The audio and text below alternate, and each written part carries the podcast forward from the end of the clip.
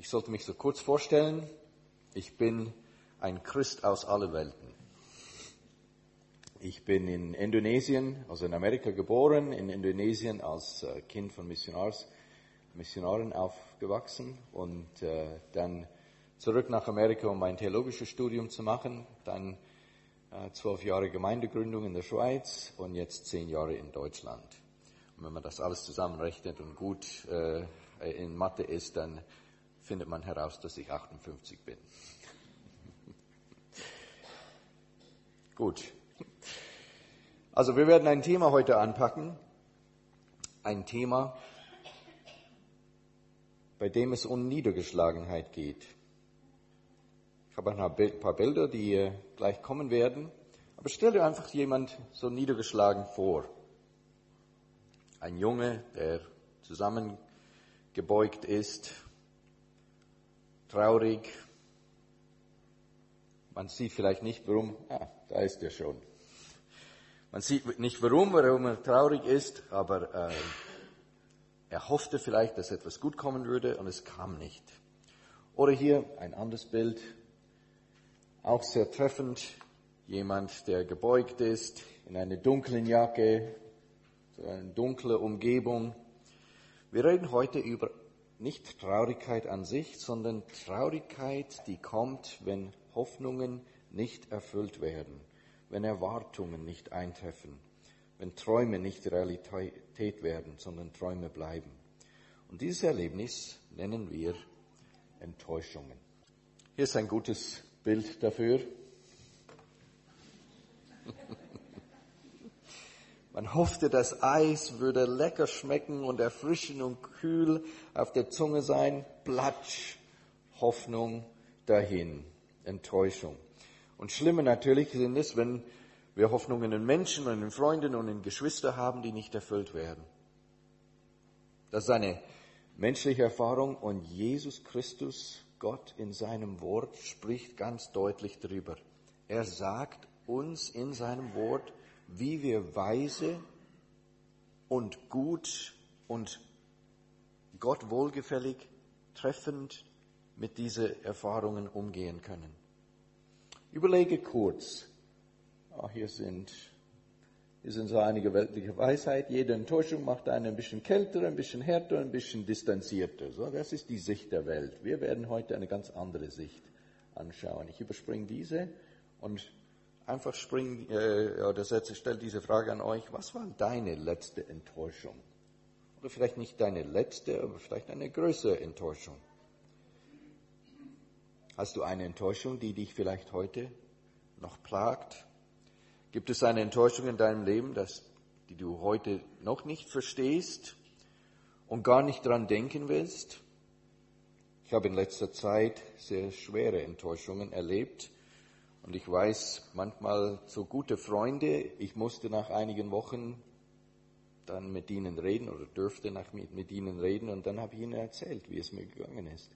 Und ich habe gesagt, weißt du, ich hätte das dir eigentlich vor, vor vielen Wochen sagen müssen, aber ich wollte gar nicht dran denken, geschweige denn darüber reden. Vielleicht geht's dir auch so.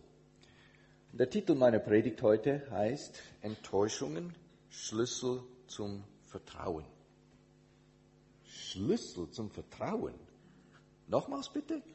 Enttäuschungen, Schlüssel zum Vertrauen. Wir werden heute sehen, wie Enttäuschungen unser Vertrauen erklären und lenken, damit wir besseres und stabileres und weises Vertrauen lernen. Also Enttäuschungen sind wirklich ein Schlüssel zum Vertrauen. Und das leitet mich hier so zu, Moment,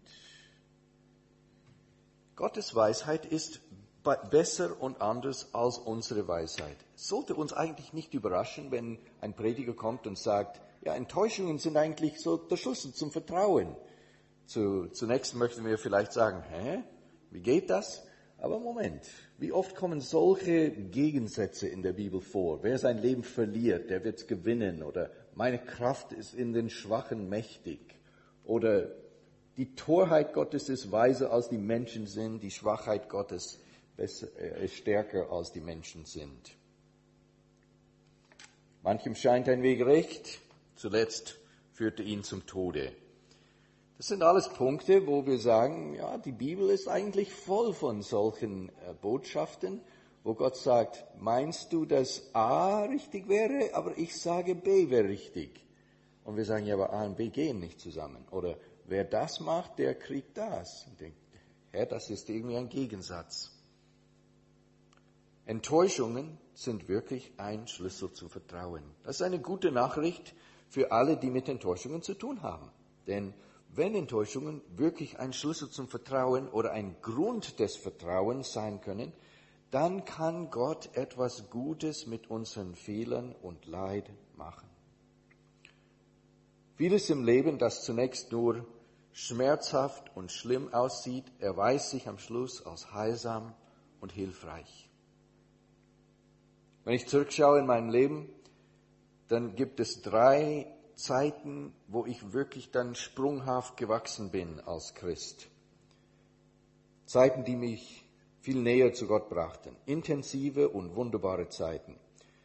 Und ich wünsche, ich könnte hier stehen und sagen, und das waren alle einfach wunderbare, herrliche Erfahrungen. Aber ihr wisst auch aus eurem Leben, wie das ist. Zwei von diesen drei Zeiten war durch intensive Enttäuschungen. Einmal ging eine Verlobung in die Brüche und einmal hatte ich eine Krise in meiner ersten Gemeinde als Pastor, an der die Gemeinde letztendlich starb. Und es muss eben auch nicht große Krisen sein. Können etwas Kleineres sein, kleinere Enttäuschungen. Aber Enttäuschungen sind ein Schlüssel zum Vertrauen. Das ist auch eine gute Nachricht, wenn wir hier heute unter uns als Familie Gottes sind. Denn Enttäuschungen sind besonders bitter in Gemeinden. Da erwarten wir, dass unsere Geschwister uns helfen und unterstützen sollen. Wir erwarten eigentlich einen besseren Umgang miteinander, als wir das in der Welt erfahren. Und oft denken wir in unserer Beziehung, dass gewisse Umgangsweisen oder eine gewisse äh, Hingabe oder ein eine gewisse Vertrauenswürdigkeit selbstverständlich sein soll. Das gehört zur christlichen Reife, denken wir. Und wir gehen davon aus, dass das in dem Bruder oder in der Schwester dann auch zu finden sein wird. Und plötzlich müssen wir merken, das ist nicht so. Die Sünde nagt an diese Selbstverständlichkeiten. Das ist schmerzhaft und enttäuschend. Vor allem, wenn unsere Erwartungen eigentlich richtig sind. Es kann eben etwas Kleineres sein. Ja, natürlich, wenn ich dir was anvertraue, dann musst du es nicht breit erzählen, auch wenn das nur die Gebetskette war. Und so weiter. Also in unserem Umgang miteinander als Gemeinde Gottes, wir kennen Enttäuschungen. Wir kennen bittere Erfahrungen. Und das sind, was ich jetzt betont habe in den letzten fünf Minuten, beziehungsmäßige Enttäuschungen. Es gibt auch Enttäuschungen in den Umständen unseres Lebens. Geldmangel, mangelndes Gelingen an der Arbeit, Misserfolg, Arbeitslosigkeit, Krankheit und so weiter. Was ist die menschliche Reaktion darauf? Ja, natürlicherweise ziehen wir uns zurück und wir lernen unsere Lektionen, äh, tragen diese Verletzungen dann in die nächste Beziehung, verschenken uns dann nicht mehr. Und so geht es jedem in seiner Familie oder in seinem Leben oder vielleicht sogar am meisten in der Lokalgemeinde. Jeder, der die Lokalgemeinde gut kennt, wird mit Schrecken feststellen, wie viele Probleme die Ortsgemeinde hat. Darum ist es nicht verwunderlich, dass sie uns neben den vielen Segnungen regelmäßig enttäuscht und verletzt. Und wenn wir ehrlich sind, sind wir nicht nur die Leidtragenden, von Enttäuschungen und Verletzungen, sondern wir fügen sie auch anderen zu. Aber solche Enttäuschungen und Verletzungen sind nach Gottes Weisheit für wahres Vertrauen und wahre Liebe gerade unentbehrlich. Enttäuschungen führen zum Vertrauen. Sie sind Gottes Weg, im Gottes Weg ein Grund des Vertrauens, ein Schlüssel zum Vertrauen. Der erste Punkt jetzt von, äh, von meiner Predigt, Menschen können sehr enttäuschen und ihr seht schon die Bibelstelle, ihr könnt es aufschlagen. gibt es eine ganze Bandbreite, wenn wir von Enttäuschungen reden, von Ereignissen oder Gründe unserer Enttäuschungen. Es kann etwas sehr Ernsthaftes sein, es kann eher ein Ärgernis sein. Und ich möchte heute eine Geschichte in der Bibel unter die Lupe nehmen, wo die Enttäuschungen so schlimm waren, dass wir einige unserer Enttäuschungen eigentlich relativieren müssen. In 1 Samuel 30 gibt die Bibel uns eine Geschichte aus dem, äh, Leben Davids. David war zu dieser Zeit gesalbter König Israels. Wenn wir das hören und denken, wow, gesalbter König Israels. Ja, dann wohnte er in einem Palast. Dann hat er wirklich so sein Leben dann vor sich, dann so wie wir das uns nur vorstellen würden. Aber das war nicht zu, zu dieser Zeit nicht so. David hat Saul treu gedient. Er half ihm als Musiker. Dann hat er Saul aus der Not geholfen, indem er Goliath besiegte und Israel errettete. Er war ein erfolgreicher Offizier und General, aber Saul war eifersüchtig. Saul hat David dann vom königlichen Hof vertrieben. Er war weg von der Hauptstadt. Er musste sich in der Wüste aufhalten. Und als ob das nicht genug war, hat Saul immer wieder versucht, ihn zu töten. David war ständig auf der Flucht, in seiner Bestimmung als König blockiert. Er konnte nicht einmal zum Tempel gehen und das hat ihn natürlich sehr zugesetzt. Gott hat ihm eine besondere Ironie zugemutet. Er ist der große militärische Held, der Goliath allein besiegte, mehrmals gegen die Philister mit seinen Männern erfolgreich kämpfte. Wie war der Spruch nochmal? Saul hat tausend geschlagen. Wie geht's weiter? Ja, David aber zehntausend. Also hier ist der große, der große Held. Ja, und wen sammelte er sich dann um sich? In 1 Samuel 22, das ist der Hintergrund zu unserer Geschichte. David ging von da hinweg und rettete sich in die Höhle Adulam. Als das seine Brüder hörten und das ganze Haus seines Vaters, kamen sie zu ihm dahin. Und jetzt gucken wir, wer zu David kommt. Es sammelte sich bei ihm allerlei Männer, die in Not und Schulden und verbitterten Herzens waren. Und er wurde ihr Oberster. Hier bin ich, der starke Mann, der Zehntausende geschlagen hat, und jetzt habe ich den Abfall der israelitischen Gesellschaft vor mir. Es waren bei ihm etwa 400 Mann. Und David ging von da nach Bispe und sprach zum König, lass meinen Vater und meine Mutter bei euch bleiben, bis ich erfahre, was Gott mit mir tun wird. Enttäuschende Umstände. Aber es kommt noch schlimmer.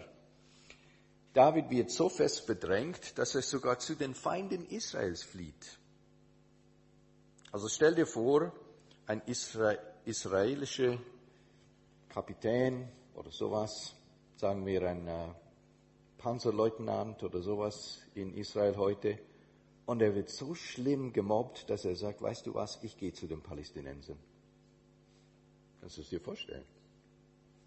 Ich wohne bei denen, ich bringe meinen Panzer und park's da der, im Gazastreifen. Da würden wir sagen, puh, das musste sehr schlimm gewesen sein, ja. Und das war auch zu Davids Zeit so. Auch nicht eine ungefährliche Taktik damals. Einmal musste David sein Leben retten, indem er vorgab, er wäre wahnsinnig. Und so ging es David mit seinen inzwischen 600 ebenfalls enttäuschten Männern. Im Kampf zwar erfolgreich, aber von niemandem gemocht, von allen abgelehnt. Und in 1 Samuel 30, da sind wir da zurück zu unserer Stelle, lesen wir, dass David und seine Schar von einem, von einem Feldzug zurück nach ihrem Dorf Ziklag kamen wo eine böse Überraschung auf sie wartete. Also, 1. Samuel 30, Vers 1. Zwei Tage später kamen David und seine Männer nach Ziklag zurück. Inzwischen waren die Amalekiter im Südland eingefallen und hatten Ziklag in Schutt und Asche gelegt. Ich wette, wenn einer von uns vom Gottesdienst nach Hause kommt und da liegt ein, nur so ein Aschehaufen statt ein Haus, da wären wir ziemlich enttäuscht. Und wenn obendrauf die Familie da sein sollte, dann wäre es noch schlimmer. Das war Davids Situation. Die Amalekiter, Vers 2, hatten niemand getötet, sondern alle Frauen und Kinder gefangen genommen und verschleppt. David und seine Leute kamen zurück zu dem rauchenden Trümmerhaufen, der einmal Ziklag gewesen war, und sahen, dass ihre Frauen, Söhne und Töchter alle verschleppt worden waren. Da schrien sie vor Schmerz laut auf und weinten, bis sie völlig erschöpft waren. Auch Davids Frauen, Achinom aus Jezreel, Abigail aus Karmel, die, die Witwe Nabals, waren entführt worden. David befand sich in einer schwierigen Lage. Das wussten wir eigentlich. Ja, jetzt wird es noch schwieriger. Seine Leute sprachen schon davon, ihn zu steinigen. Denn alle waren erbittert über den Verlust ihrer Söhne und Töchter. Relativiert das nicht einige von unseren Enttäuschungen, einige von unseren enttäuschenden äh, Erfahrungen? David hat es hier sehr, sehr schwer gehabt. Nicht nur die eigene Enttäuschung über Frauen und Kinder und Gut, alles hat er verloren, sondern noch obendrauf die Bitterkeit und der Verrat seiner engsten Freunde, die sogar so weit ging, dass sie ihn umbringen wollten. Auf einmal sieht David das wahre Gesicht seiner Freunde.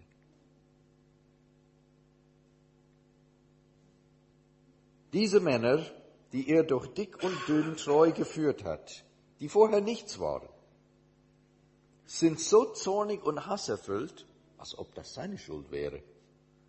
Und für seine Not blind, ja, merken Sie nicht, dass auch David seine Familie verloren hat, dass sie ihn sogar töten wollen.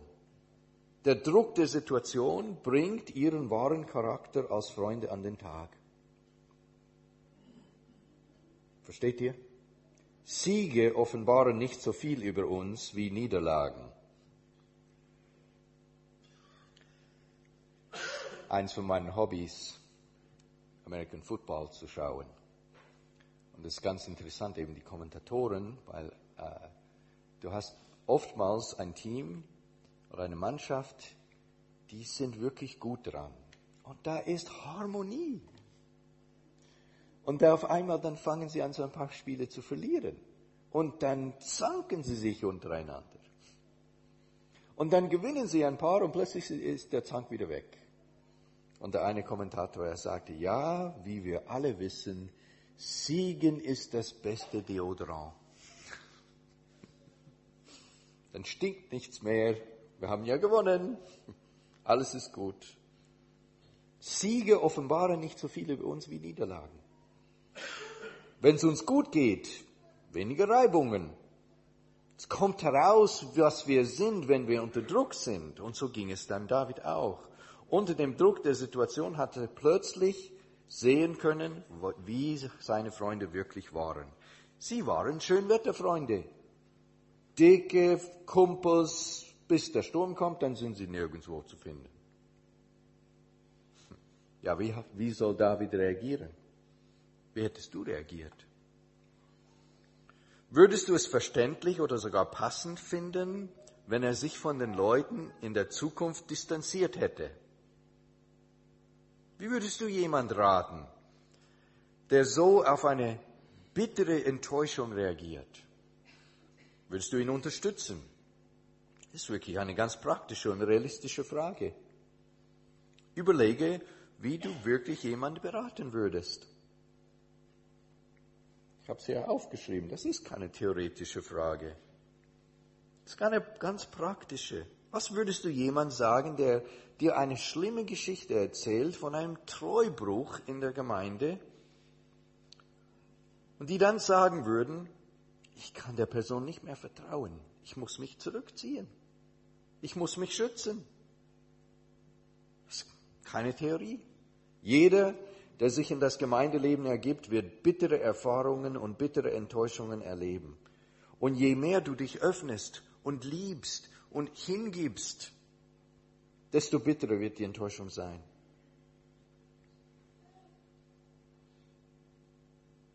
Denn durch deine Liebe zu der anderen Person und deine Hingabe und dein Dienst an der anderen Person, da entsteht eine Verbindung. Du gibst dich hin, du liebst, du willst die Beziehung bauen und auf einmal dann steht diese Enttäuschung da. Ich habe es einmal dann einem befreundeten Pastor erzählt, so eine enttäuschende Geschichte aus meinem Leben. Ich muss da nicht in, in Detail gehen, aber es ging um eine Familie, in die wir investiert haben über viele Jahre und die nicht sehr viel zurückgegeben haben, aber wir investierten in sie. Und auf einmal dann ruckzuck, bang, Gemeinde verlassen. Und mein Freund hatte eine sehr weise Antwort. Er sagte, ich glaube, Leute verstehen nicht, wie sehr wir sie auf dem Herzen tragen. Wie der Herr uns mit ihnen durch unsere Liebe für sie verbindet. Und das ist natürlich nicht nur für Pastoren so. Das ist für uns alle so, wenn wir in eine Beziehung investieren und jemand lieben und dann diese Person enttäuscht uns oder vielleicht verrät uns sogar. Die Gemeinde kann sehr schön enttäuschen.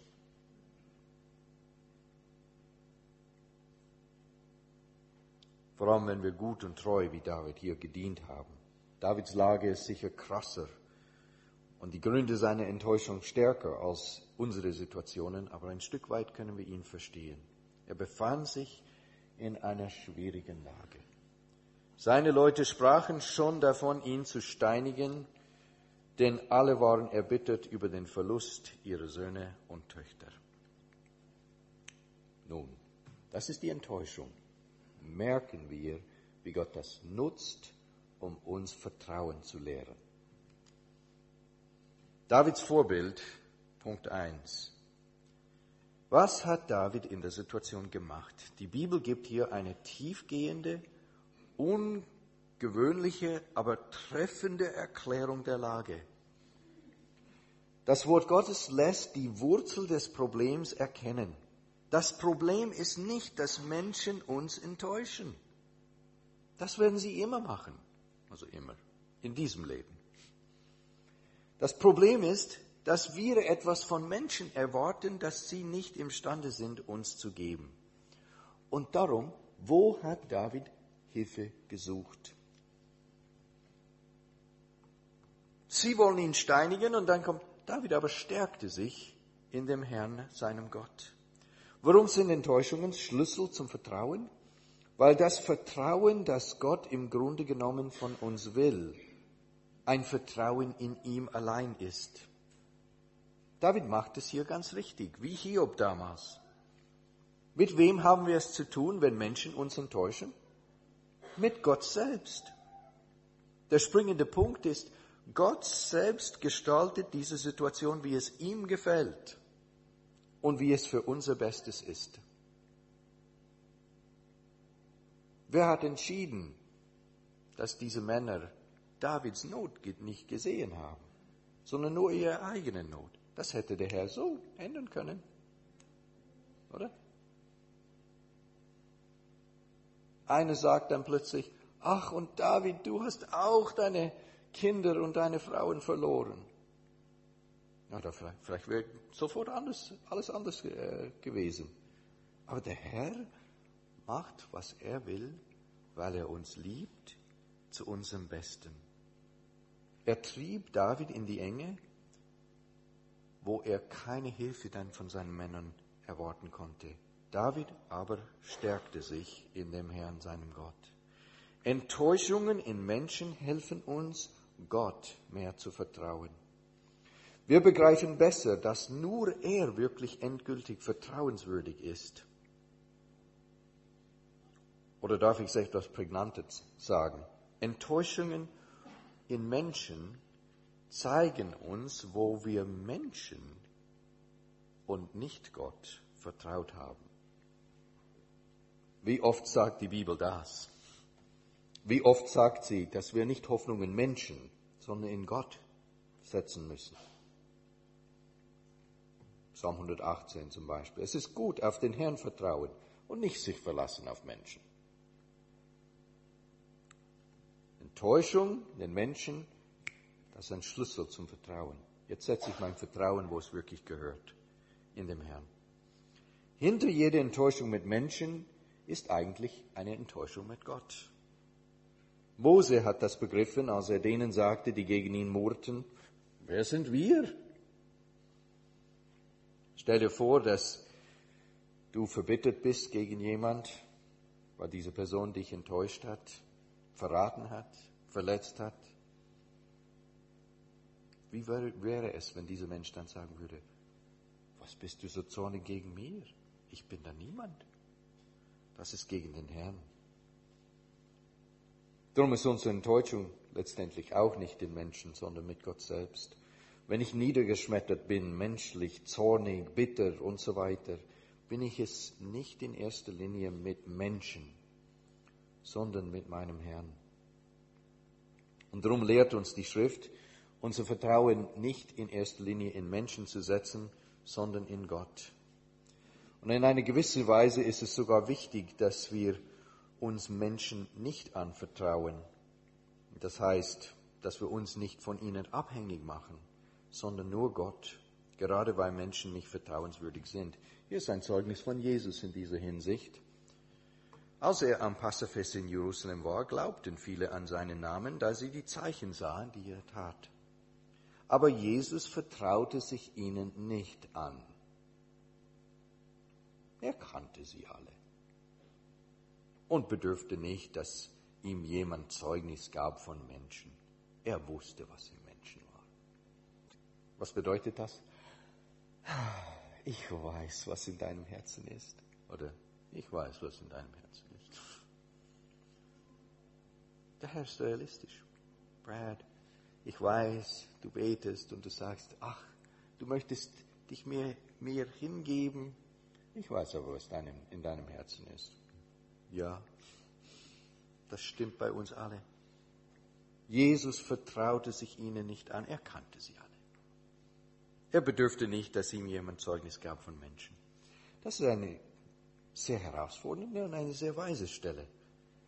Die, die sagt, dass wir Menschen in einem gewissen Sinne nicht vertrauen dürfen, und zwar wegen der menschlichen, sündhaften Natur. Jesus kannte sie alle. Er wusste, Menschen sind nicht vertrauenswürdig, sündhafte Menschen. Und darum vertraute sich Jesus nicht, vertraute Jesus sich ihnen nicht an. Er wusste, was im Menschen war. Auf Menschen ist kein Verlass. Die Antwort ist in unserer Beziehung zu Gott, ihm zu vertrauen. David aber stärkte sich in dem Herrn, seinem Gott. So ging es den Männern und Frauen Gottes in der ganzen Bibel. Immer wieder sehen wir, wie gerade, ist das nicht der überraschend, gerade die besten und treuesten Glaubenshelden abgelehnt und kritisiert werden. Wo holen sie Kraft? Wo? In der Begegnung mit Gott. Elias vom König und vom Volk und von den Propheten enttäuscht. Er ist letztendlich sogar von Gott enttäuscht und er sagt, ach Herr, lass mich doch sterben. Was war die Lösung? Der Sturm? Nein. Das Feuer? Nein. Das leise Säuseln und dann nachher die Stimme Gottes. Ihr Liebe, was machst du hier? Ach Herr, du bewachst dein Volk nicht treu. Echt? Ich habe noch siebentausend. Und Elia sagte, nix. Ich glaube, sein Mund fiel wahrscheinlich da. Siebentausend? Ja, wo? Warum kenne ich niemand? Du hast sie aber gut versteckt. Was war die Lösung? Die Begegnung mit Gott. Wie Elia brauchen wir eine Begegnung mit Gott, um alles wieder in die richtige Perspektive zu bringen. Menschen werden uns enttäuschen. Das ist das Leben. Aber Gott wird uns nicht enttäuschen. Und ihm können wir vertrauen. David stärkte sich in dem Herrn, seinem Gott. Das ist Gottes erste Absicht mit Enttäuschungen in deinem Leben. Damit du ihm vertraust und in ihm, deinem Gott, dich stärkst. Es geht aber weiter, denn somit eigentlich ist das Problem der menschlichen Beziehungen noch nicht gelöst. Wenn das die alleinige Antwort wäre, so müssten wir uns alle aus unseren Beziehungen zurückziehen innerlich und uns nur Gott anvertrauen und nur mit ihm sein. Und das ist ein ganz wichtiger Punkt, denn wenn das die Situation wäre, das ist es aber nicht, so würde die Bibel lehren, dass wir uns aus menschlichen Beziehungen weg hin zu der Beziehung mit Gott wenden sollen. Die Stelle lehrt das aber nicht. Zieh dich zurück von Menschen und sei mit Gott allein sondern stärke dich in dem Herrn deinem Gott, damit du wieder den Menschen, den Gott dir gegeben hat, hingeben kannst. Davids Vorbild 2. Gott in unseren Beziehungen vertrauen. Gott in unseren Beziehungen vertrauen. Die Geschichte von David ist noch nicht fertig erzählt. Er stärkte sich in dem Herrn seinem Gott, aber was geschah nachher? David aber stärkte sich in dem Herrn seinem Gott und sprach zu dem Priester Abiatar, dem Sohn Ahimelechs, bring mir den Ephod her. Und als Abiatar den Ephod zu David gebracht hatte, befragte David den Herrn und sprach, soll ich dieses Schar nachjagen und werde ich sie einholen? Er sprach, jage ihr nach, du wirst sie einholen und die Gefangenen befreien. Okay, dann jagt er sie nach. Oh nein, hier. So, 200 Mann bleiben da stehen, weil sie zu müde waren. David aber und 400 Mann jagte der Schar nach, die 200 Mann aber, die zurückblieben, waren zu müde, um über den Bach Besor zu gehen. Und David schlug sie vom Morgen bis zum Abend des nächsten Tages, so dass keiner von ihnen entrann, außer 400 jungen Männern, die stiegen auf die Kamele und flohen. So gewann David alles zurück, was die Amalekiter genommen hatten. Jetzt frage dich, ist, hier, ist somit alles gut? Ich denke, das würden wir an Davids Stelle nicht sagen. Die Beute ist wohl zurückerobert, aber was heißt der Zwischenfall für seine Freundschaften? Was soll der David tun? Ist es nicht so, dass dieses schwere Versagen seiner Freunde die Freundschaft tief belasten wird? soll David alles unter den Teppich wischen und einfach weiter mit ihnen leben, als wäre nichts geschehen und warten auf die nächste Drucksituation, die ihn allenfalls in die gleichen Schwierigkeiten bringen wird. Davids Verhalten weist uns auf eine erstaunliche und lebenbringende Antwort hin. Er stärkte sich in dem Herrn, seinem Gott, und dann gab er sich seinen Freunden wieder hin. Warum? Weil er wusste, Gott hat sie ihm gegeben. Er hätte menschlich gesehen genug Gründe gehabt, wegzulaufen. Mindestens nach der Wiedereroberung der Familien und Gut. Okay, meine 400 Leute, meine 400 Verrätern oder 600. Danke für eure Hilfe, jetzt habe ich meine Familie zurück und jetzt könnt ihr abhauen. Versteht ihr, was hier vor sich geht? Wenn wir Gott vertrauen, vertrauen wir ihm nämlich da, wo er uns berufen hat. Wo er uns gebietet, tiefe Beziehungen der Einheit und der Liebe mit unseren Geschwistern zu haben. Auch hier ist ein Schlüssel zum Vertrauen die Enttäuschung. Die Enttäuschung mit Menschen fordert uns heraus, da wo wir unser Vertrauen falsch gesetzt haben, Erster Schritt, Moment, ich setze mein Vertrauen in Gott und nicht in diese Menschen. Aber zweitens, vielleicht habe ich mein Vertrauen oder ich habe mein Vertrauen in die richtigen Menschen gesetzt, aber auf der falschen Grundlage. Oh, dieser Mensch wird mich sicher nie verraten. Hm, und dann kommt's. Die richtige Grundlage für die Hingabe in eine vertrauensvolle Beziehung ist Gottes Treue. Ihr versteht, warum ich das bringe an einem Wochenende nach einem Eheseminar.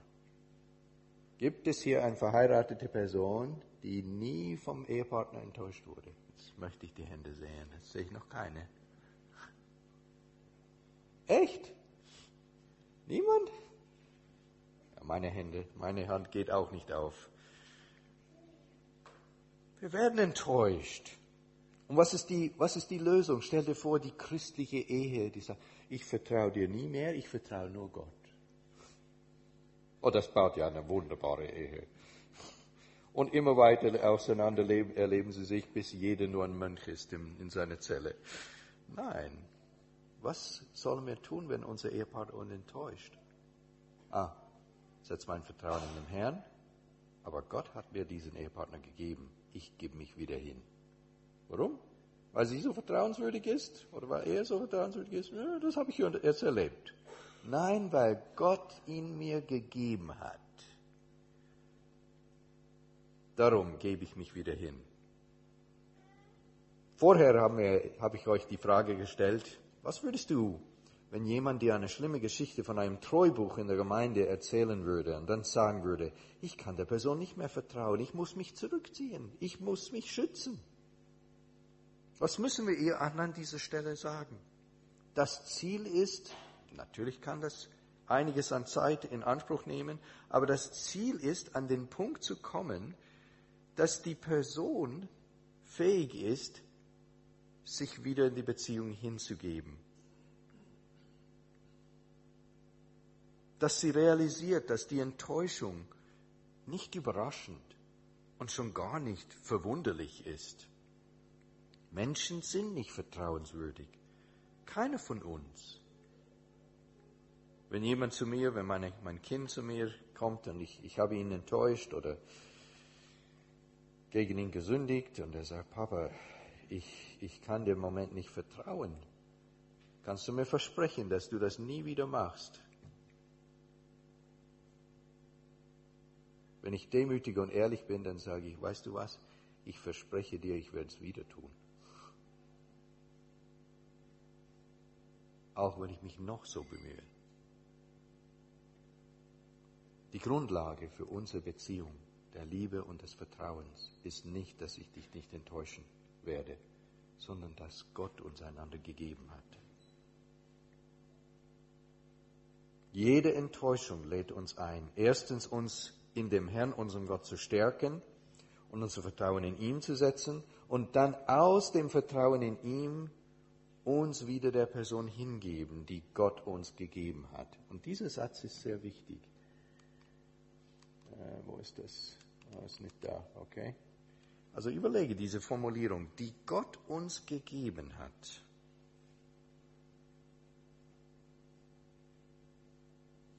Manche Enttäuschungen sind wie Weckrufe Gottes, dass wir die Person nicht hätten vertrauen sollen. Vielleicht war die Person ein schlechter Ratgeber, der uns aber sympathisch war. Kumpels aus der Welt vielleicht, sonstige Freundschaften, von denen wir aber mehr erwartet haben, als Gottes wollte. Wenn wir aber von Geschwistern in der Gemeinde reden, so können wir sicher sein, Gott hat sie uns gegeben. Sie sind, wie nennen wir sie biblisch? Brüder und Schwestern. Auch wenn sie enttäuschen und verraten und gegen uns sündigen, sind sie Brüder und Schwestern. Gott hat sie uns gegeben. Auch wenn sie den Abfall der Gesellschaft zu sein scheinen, wie Davids Männer. Wenn Gott sie uns gegeben hat, so stärken wir uns in dem Herrn und suchen nachher Gottes Wille für eine gemeinsame Lösung. Nichts bei David von Rückzug. Es geht immer um Gott und um das, was er in uns tut. Das sehen wir in dem nächsten Detail der Geschichte. Ja, jetzt kommen wir eben zu diesen 200 Männern. Als David zu den 200 Männern kam, die zu müde gewesen waren, um David zu folgen, und am Bach Besor geblieben waren, gingen sie David entgegen und den Leuten, die mit ihm waren, die wie lange gekämpft haben? Von dem einen Tag bis zum Abend des nächsten Tages. David trat zu ihnen und grüßte sie freundlich. Da sprachen böse und heillose Leute unter den Männern, die bei da mit David gezogen waren, weil sie nicht mit uns gezogen sind, soll man ihnen nichts geben von der Beute, die wir zurückgewonnen haben.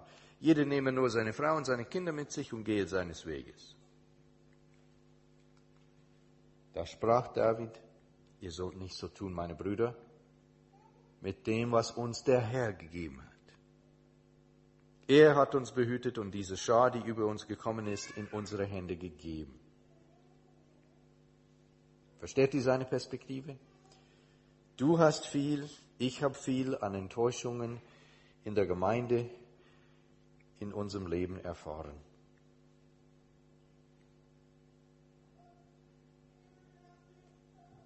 Jeder von uns.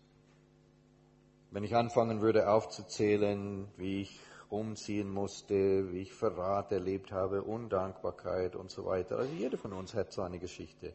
Ich bin viel von Menschen enttäuscht worden und du auch. Aber ich gebe mich gern wieder hin. Vertraue mich ein Stück weit oder in einem Sinne ihnen gern wieder an. Warum? Weil ich Gott vertraue. Ich habe keine Garantie, dass die Nächsten sich nicht gegen mich erheben und mich wieder verraten. Aber wenn es soweit kommt, möchte ich keine Enttäuschung in die nächste Beziehung mitnehmen. Oder keine Enttäuschung und Verletzung so im Hintergrund haben, die unsere Beziehung doch vergiftet. Gott hat mich nicht enttäuscht. Wenn ich niedergeschmettert bin, menschlich zornig, bitter und so weiter, das bin ich nicht mit diesem Bruder, mit dieser Schwester in erster Linie. Ich bin es mit Gott. Und nicht, weil ich Grund dazu hätte, als ob Gott mich in dieser Situation enttäuscht hätte, als wäre er nicht vertrauenswürdig. Nein, ich bin nur enttäuscht in Gott, wie Israel mit Gott in der Wüste enttäuscht waren. Sie waren enttäuscht, dass Gott ihnen nicht sofort das verheißene Land gegeben hat, ohne Probleme bitte. Letztendlich, wenn wir mit Gott enttäuscht sind, sind wir wie Israel, wie ist das Wort? Wie, wie beschreibt die Bibel ihr, ihr Reden? Wie heißt es? Murren. Ja. Das gibt's nicht nur bei Israel, meine Freunde, das gibt's bei uns. Wir murren gegen Gott, weil er nicht nach unserer Pfeife tanzt. Und wir sind drum enttäuscht, aber Gott sei Dank tanzt er nicht nach unserer Pfeife. Gott selbst ist in dieser Hinsicht uns natürlich das wunderbarste Vorbild. Was macht er? Man könnte fragen, wer ist die enttäuschte Person der Bibel? Was wäre die Antwort? Ah, der Herr selber.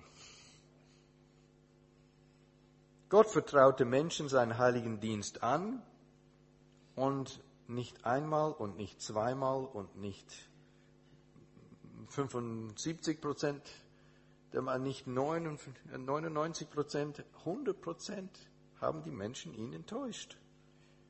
Er ist dann Israel so enttäuscht, wie sie ihren Dienst schlecht machen. Jesus war enttäuscht mit den Jüngern. Aber was macht der Herr, wenn ein König oder Priester oder Prophet es schlecht macht? Ja, natürlich sagt er, keine Könige mehr, keine Propheten mehr, keine Priester mehr, ich habe die, die, Nase voll. Nein. Er vertraut Menschen wieder den Dienst an. Und er tut sogar mehr. Er rechnet schon im Voraus mit dem Versagen des Menschen. Und in diesem Sinne ist er nie enttäuscht, als ob er etwas anderes erwartet hätte. Er plant nicht nur, wie er den Dienst den Menschen wieder anvertrauen wird, sondern auch, wie er den Menschen, den Schuldigen, vergeben werden und ihm zur Treue verhelfen. Das ist ein Vorbild in unserem Umgang mit Versagen und Schwächen anderer Menschen.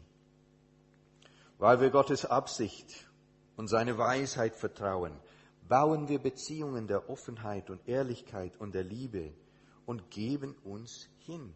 Wir arbeiten zusammen. In einem Sinne bauen wir Beziehungen des Vertrauens, Offenheit, Ehrlichkeit, Liebe. Und in einem anderen Sinn erwarten wir, wie Gott, Menschen werden uns enttäuschen. Wir rechnen schon im Voraus. Wie können wir denen helfen, die so versagen. Nun, jetzt gibt es eine ganz wichtige Ermutigung und Hilfe für alle, die ehrlich genug sind, um zugeben zu können, dass sie diese hohe und edle Ziel, das wir in Davids Vorbild sehen, nicht schaffen. Also ich gehöre dazu. Gehörst du dazu? Schaffst du das? Ich schaff's nicht. Bis jetzt habe ich nur implizit das Evangelium gepredigt. Bis jetzt war der Hauptpunkt, was wir tun sollen. Aber wir werden versagen. Wir sind nicht so gestrickt wie Gott, dass wenn jemand uns enttäuscht, er sagen kann, ja, das habe ich gewusst. aber ich liebe ihn nach wie vor. Nein, wir sind da nur fehlerhafte Menschen. Angefangen in der Ehe, mit den Kindern bis in die Gemeinde. Wir werden versagen. Wir werden das nicht immer und nicht perfekt machen können, was David tat, wie der Herr tat und was er von uns will. Ich habe viel Zeit mit der Erwartung Gottes verbracht, weil wir bei diesem Thema das nicht so schnell realisieren. Wir tendieren eben menschlich zu denken und uns zurückzuziehen und zu schützen und abzusichern und nicht zu begreifen, dass Gott uns in Enttäuschung leiten will, dass wir vertrauen. Vertrauen in ihm und ein Hingabe an den anderen, den Gott uns gegeben hat. Wie David es mit seinen Männern taten. Er, weit, er lebte weiter mit denen. Er diente mit denen weiter. Aber diese Erwartung ist natürlich nur das Gesetz. Das sollt ihr tun. Und das ist falsch, wenn wir sagen, okay, das möchte ich, ich werde. Das wirst du eben nicht schaffen und auf die Nase fliegen. Also nicht bloß sagen, ja, das möchte ich. Nein, vor allem realisieren, dass wir uns selbst und unserem Herrn und anderen enttäuschen werden, dass die Sünde noch am Wüten ist in unserem Leben und uns mit einer Bußbereitschaft wappnen, damit wir schnell zugeben können, dass wir gesündigt haben und Gott und Menschen um Vergebung bitten, denn der Herr ist gnädig und barmherzig.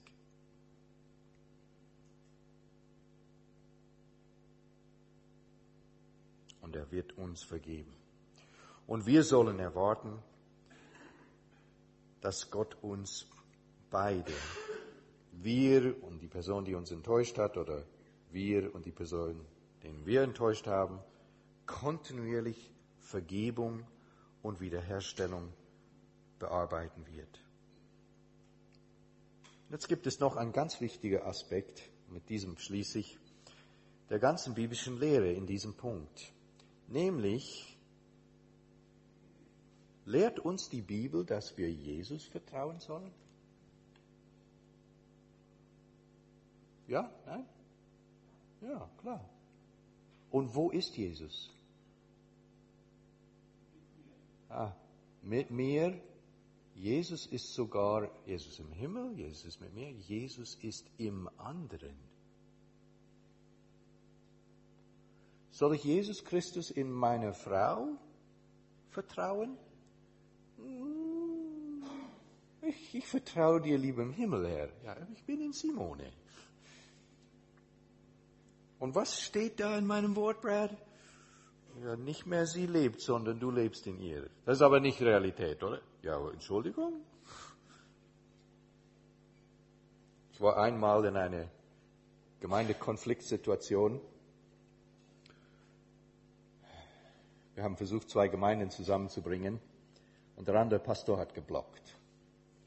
Und das hat mich so frustriert, weil ich überzeugt war und die Leute, die uns begleitet haben, die waren auch überzeugt, dass das wäre der richtige Schritt. Und ich redete einmal dann mit einem von diesen Begleitern und er hat gesagt, weißt du, Brad, ich bin ruhig darüber, denn ich vertraue ihm. Und innerlich dachte ich, aber ich vertraue diesem Pastor nicht. Und dann machte er den Satz fertig ich vertraue ihm, der im anderen Pastor ist. Oh, da wurde ich dann niedergeschmettert.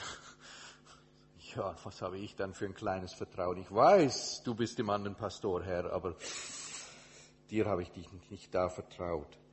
Also das ist hier unser letzter Punkt. Jesus Christus im anderen vertrauen. Das lehrt die Bibel.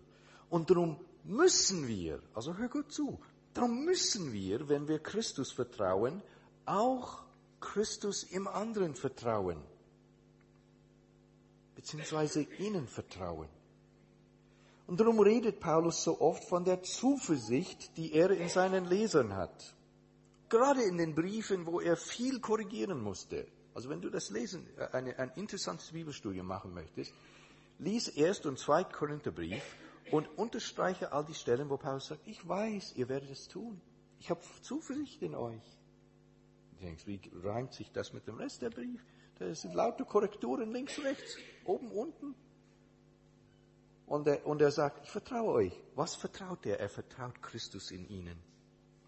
Spannend, ja? Einerseits nicht überrascht sein, wenn Menschen versagen und uns in diesem Sinne sollen wir uns nicht, ihnen nicht anvertrauen. Aber andererseits rechnen im Voraus, dass wir Enttäuschungen von Menschen, auch sehr bittere Enttäuschungen erleben werden und uns hingeben und ihnen vertrauen, weil Christus in ihnen ist und doch stärker als ihre Sünde. Größer ist derjenige, der in euch ist, als der, der in der Welt ist. Wie nennen wir uns als Gläubige? Wir sind Christen.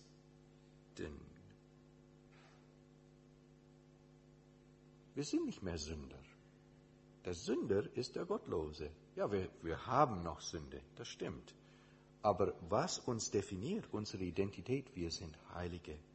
Und wenn wir Heilige sind, dann gehört eben dieses Vertrauen in Christus zu unseren Aufgaben. Ich fasse zusammen. Menschen werden uns sehr bitter enttäuschen und wir können uns nur in dem Herrn wirklich stärken. Grundsätzlich dann treibt das uns in das Vertrauen Gott gegenüber. Aus dieser Kraft wollen wir sie weiter lieben und ihnen dienen.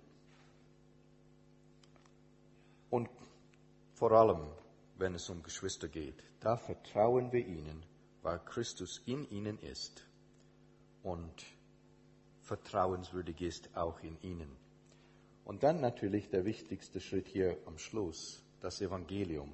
Wir werden uns sündhaft verfehlen und dürfen durch Buße und Glauben wachsen. Amen. Lasst uns mit einem Gebet vor Gott kommen.